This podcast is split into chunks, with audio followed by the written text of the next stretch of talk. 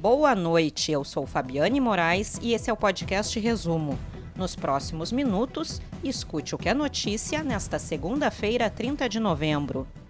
Cinco cidades gaúchas escolheram os novos prefeitos neste domingo.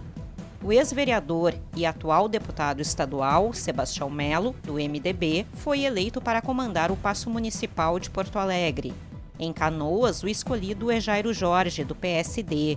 Ele já esteve no cargo duas vezes, entre 2009 e 2016. Em Caxias do Sul, Adilode Domênico, do PSDB, foi eleito para comandar o executivo. Ele ocupava o cargo de vereador na atual legislatura. Santa Maria e Pelotas reelegeram os atuais administradores. Jorge Pozobon e Paula Mascarenhas também são do PSDB. E a seguir, vice-prefeito eleito de Rolante morre antes da posse. Vai faltar água em oito bairros de Porto Alegre.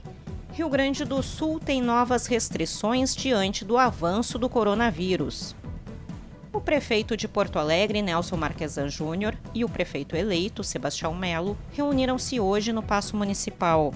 Eles trataram sobre o processo de transição no governo. As equipes dos dois chefes de executivo também deverão se reunir nos próximos dias.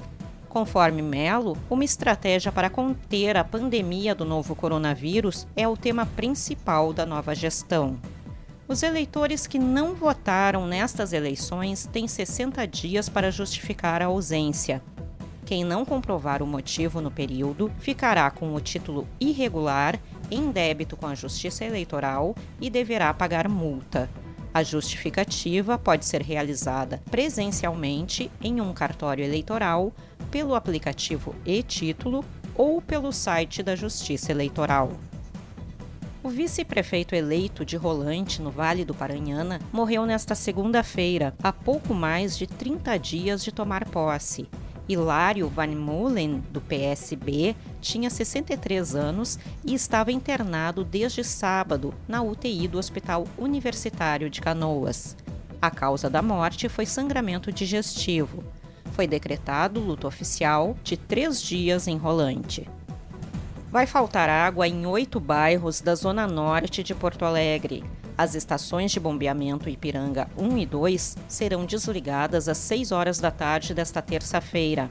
O DEMAI fará substituição de um registro dentro da casa de bombas da estação 2. O trabalho será realizado com qualquer condição climática. A lista com os bairros afetados você confere em agora-no-rs.com. O Rio Grande do Sul tem 19 das 21 regiões de saúde em bandeira vermelha por causa do novo coronavírus.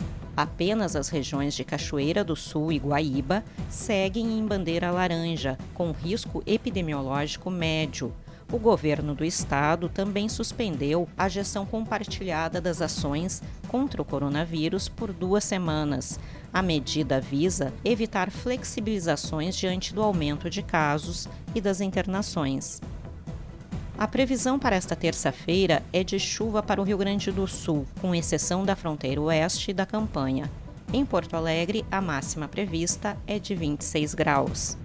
Para ler essas e outras notícias na íntegra e gratuitamente, acesse agorars.com. Acompanhe arroba agora no RS também nas redes sociais. Muito obrigada pela sua companhia e até amanhã.